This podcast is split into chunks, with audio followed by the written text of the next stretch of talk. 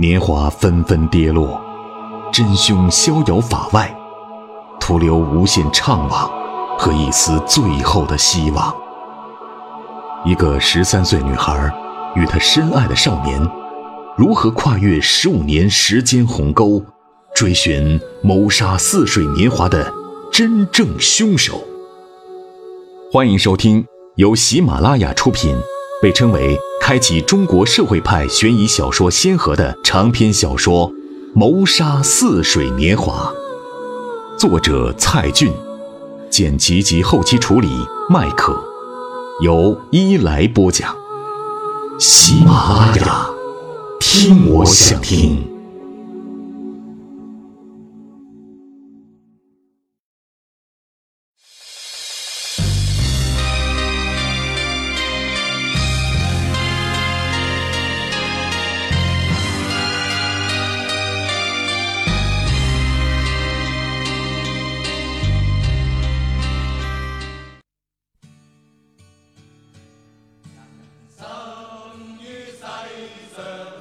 我是赵红兵，今天你点赞了吗？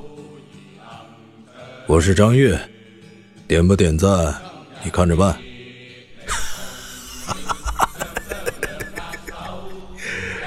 我是李四，你点了吗？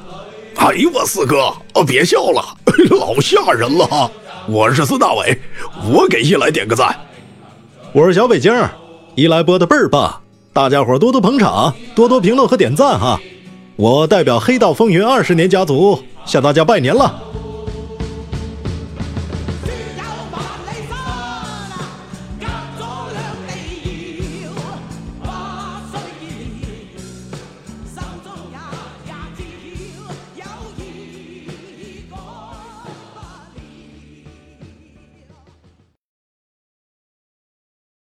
为什么偏偏是他？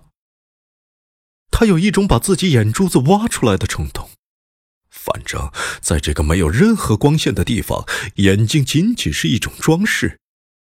时间已成了奢侈的幻觉，只感觉腹中饥饿难忍。过很久，饿过了头；再过很久，又感到饿了。如此周而复始，许多个轮回，力量渐渐消失，连喊救命的力气都没了，只能躺在地上，绝望的爬行。秋收强迫自己保持清醒，他明白，现在只要睡着，就永远无法醒来了。就在他又饿又渴、几近昏迷时，忽然发现靠近舱门的地方渗进来一小滩水。外面想必下起倾盆大雨，许多积水流入地道，才会渗进几乎密封的舱门。渴得几乎烧起来的他，再也顾不上是否卫生，趴在地上喝起那些水。大雨。不知道下了多久，等到雨水完全消失，他才感到了真正的绝望。没有水，更没有任何吃的。他又不是神仙，很快就会变成一具僵尸。小麦没料到这样的后果吗？或者他以为会有人来救他的，还是吓得？再也不敢回来了。于是，他从地上捡起石块，在墙上刻起田小麦的名字，刻了一个又一个，反正也看不到刻成了什么样。许多个名字后面加了标点符号，有的“田小麦”三个字上面还有大叉。他恨他。终于，他倒在地上，昏迷了过去，只待死神将他接收到另一个世界。他也梦到了那条深深的沟。幸运的是，最终来迎接他的并非死神，而是一个流浪汉，想在这片废墟里搭个窝。出于好奇，拧开地下室的舱门，才发现奄奄一息的少年。流浪汉是个善良的中年人，因为家乡土地被强行征用，导致家破人亡、流离失所，一路乞讨，流浪到上海郊区。流浪汉把身上仅有的馒头给了少年，还给他弄来干净的水，总算从死神手边救活了他。等到秋收恢复过来，跑回阳光底下，眼睛差点被光刺瞎，只能半睁半闭摸回小超市。然而，他才知道，在那个大雨滂沱的夜晚。父亲焦虑的到处寻找他，结果在南明路上被一辆大卡车撞死了。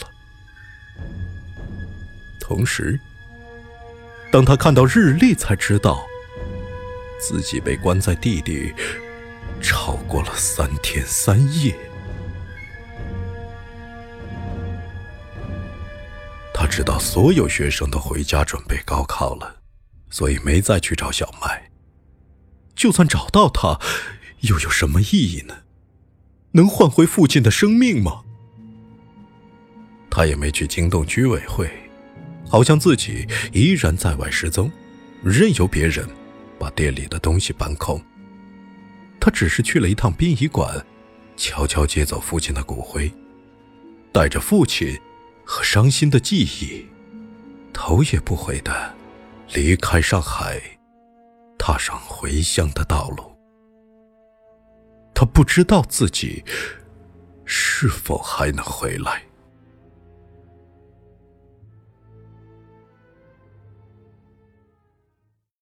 傍晚，下班时间，田小麦跟顶头上司吵了一架，就拎起包冲出公司，依然打不通老丁的电话。再次挤进沙丁鱼罐头似的地铁。他依照昨天走过的线路，来到群租着无数蚁族的工人新村。刚走进那条楼道口，First Love 的铃声就响了，接起来，却是盛赞的声音：“小麦，你还好吗？”听到男朋友充满温暖的关心，她却感到极度羞愧。看着还残留戒痕的无名指，支支吾吾道：“哦哦哦，我我还好啊。哦，对了，你爸爸怎么样了？”唉，一言难尽呐。怎么了？这回他的关心是真心诚意的。还是没有找到，在整个淀山湖打捞了三天，今天却在湖面上捞起一条丝巾。丝巾？他下意识的问道：“什么颜色的？”“紫色的。”“对了，就跟你带过的那条一样。”小麦的心脏再次遭受刺激。啊！可是我根本就没把那条丝巾带出来呀！我并没有怀疑你。不过，在丝巾上检出了父亲残留的毛发，警方并不排除。说到这里，电话中的盛赞有些哽咽，并不排除父亲已被人谋杀的可能。不，不会的。我也希望不是这样。可是我妈妈却说，她恐怕已经死了。还是女人的第六感厉害，或者说，妻子对丈夫的第六感更强烈。小麦已不知怎么安慰他了，言不由衷的说：“亲爱的，你在哪里？我明天过来找你。”“我还在度假村，你不用过来，安心工作吧，我们会处理好的。”盛赞，你要挺住，要坚强。再见。挂完这个电话，小麦心乱如麻。看来盛先生很可能死了。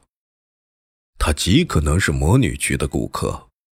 湖面上发现的那条紫色丝巾，会不会是盛先生看到田小麦带的神秘丝巾后，出于对她的喜爱，也到魔女区买了一条相同的呢？就在他与魔女在黑暗中交易时，他魔女还是用丝巾杀人的魔鬼。您正在收听的是由喜马拉雅出品、伊来播讲的长篇悬疑小说《谋杀似水年华》。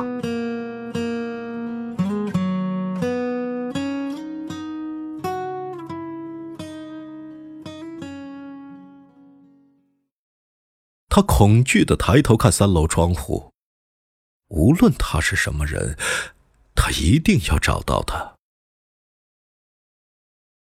鼓足勇气走进昏暗肮脏的楼道。当他刚刚走上三楼，却发现那扇房门开了。门里出来的是古飞。他背着一个又大又沉的旅行包，似乎把所有家当都背在了身上。楼道昏暗的灯光下，他皱起眉头看了他一眼：“怎么又是你啊？你……”你要出远门？小麦狐疑的看着他这副装扮，而他走下楼梯说：“是，我要去火车站。”房门已被他牢牢锁住，秋收不可能在里面。他便跟在古飞身后追问：“你要离开上海？”“是。”他停下来叹息道：“而且呀，不会再回来了。”哎。为什么？你没在网上看到公告吗？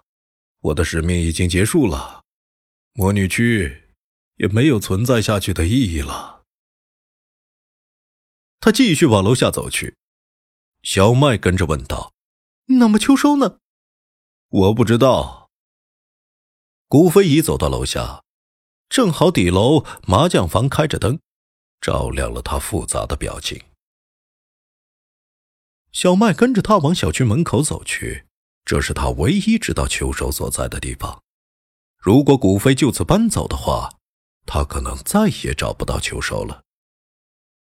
临到马路边上，古飞厌烦的回头说：“拜托你，别再跟着我好吗？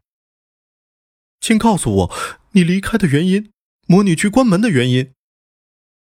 因为这座城市。”不属于我，即便我为之流汗流泪，甚至流血，它依然不属于我，甚至也不属于你，而属于另外一些人。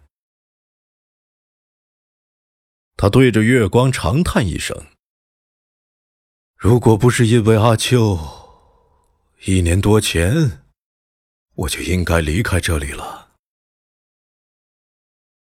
小麦还是抓着他不放，请把秋收的电话号码告诉我。不行。眼看着一辆出租车过来，古飞拦车就要离开时，小麦疯狂的紧紧抓住他，在他外套口袋里摸来摸去，引来街边许多人围观。古飞不好意思对女人动粗，大声嚷着：“哎，别动！你干嘛？放手啊！”终于。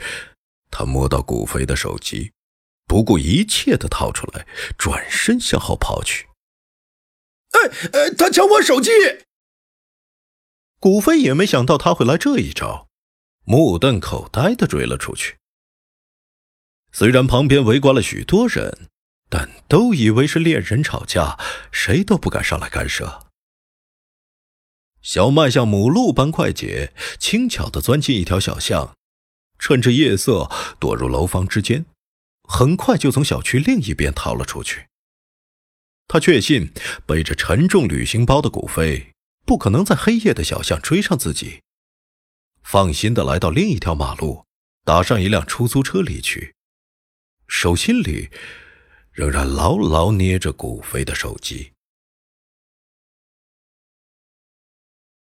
坐在飞驰的出租车上。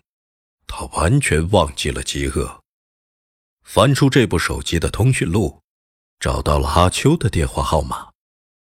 谢天谢地，他赶紧把这个号码存储到自己手机上，然后就用古飞的手机给他打电话。手机铃声响了半天，他却没接电话，可能古飞已用街边电话通知了他。小麦又试着拨了几次，开始是不接电话，后来干脆是现在无法接通，显然是设了拒绝来电。他激动的喘息着。迅速打开自己的手机，给秋收发了条短信。秋收，我看到了那张纸条，太可怕了。那张纸条不是我写的，钱玲冒出了我的笔记。高中时我们曾互相模仿对方的笔记，都能以假乱真。我完全不知道这件事，请你相信我。那天下午，我是坐在爸爸的警车上被带走的，根本没机会去舱门等你。到底发生过什么？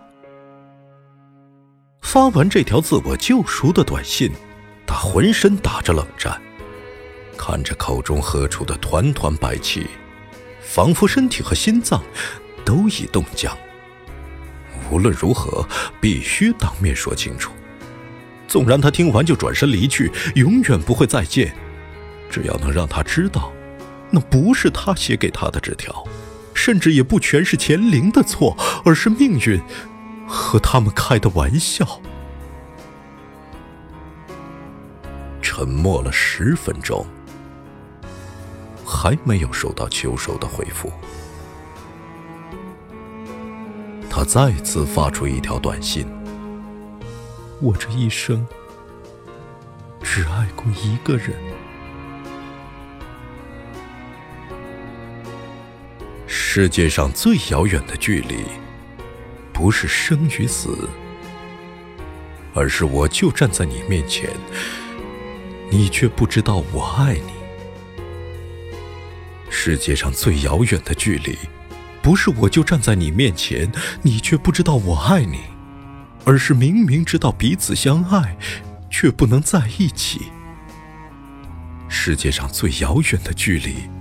不是明明知道彼此相爱却不能在一起，而是明明无法抵挡这股想念，却还得故意装作丝毫没有把你放在心里。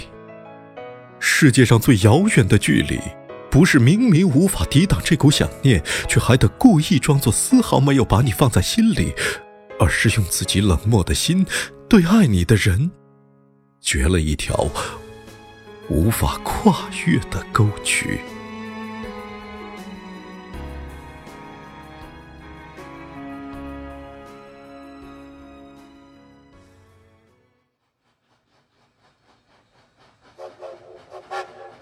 火车站，寒冷拥挤的站台，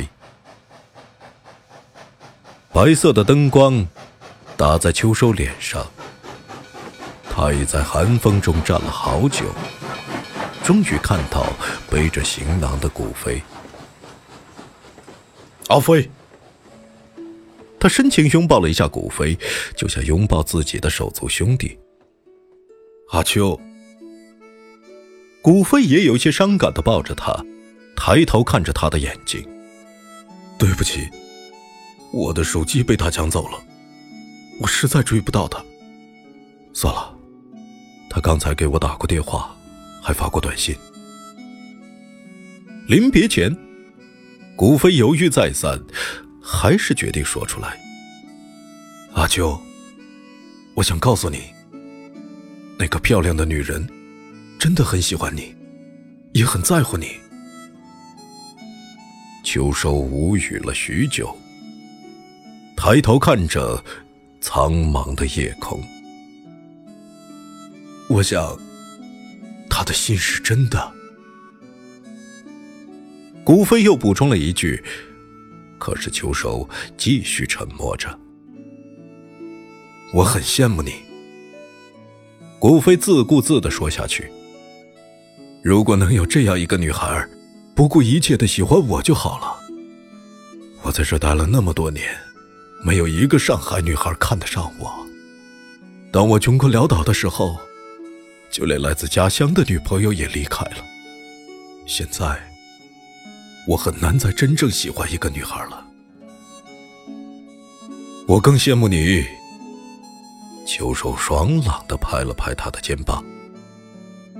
没有这些被羡慕的事情，也就没有这么多痛苦了。兄弟，快点上车吧。祝你一路顺风。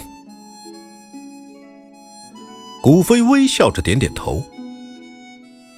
阿秋，能在生命中遇到你，是我最大的幸运。随后，他攀上北行的列车，向秋收挥手告别。这辆列车将穿越冬天的大地，碾过白雪皑皑的北国，带着一个青年和他破碎的梦，回到家乡。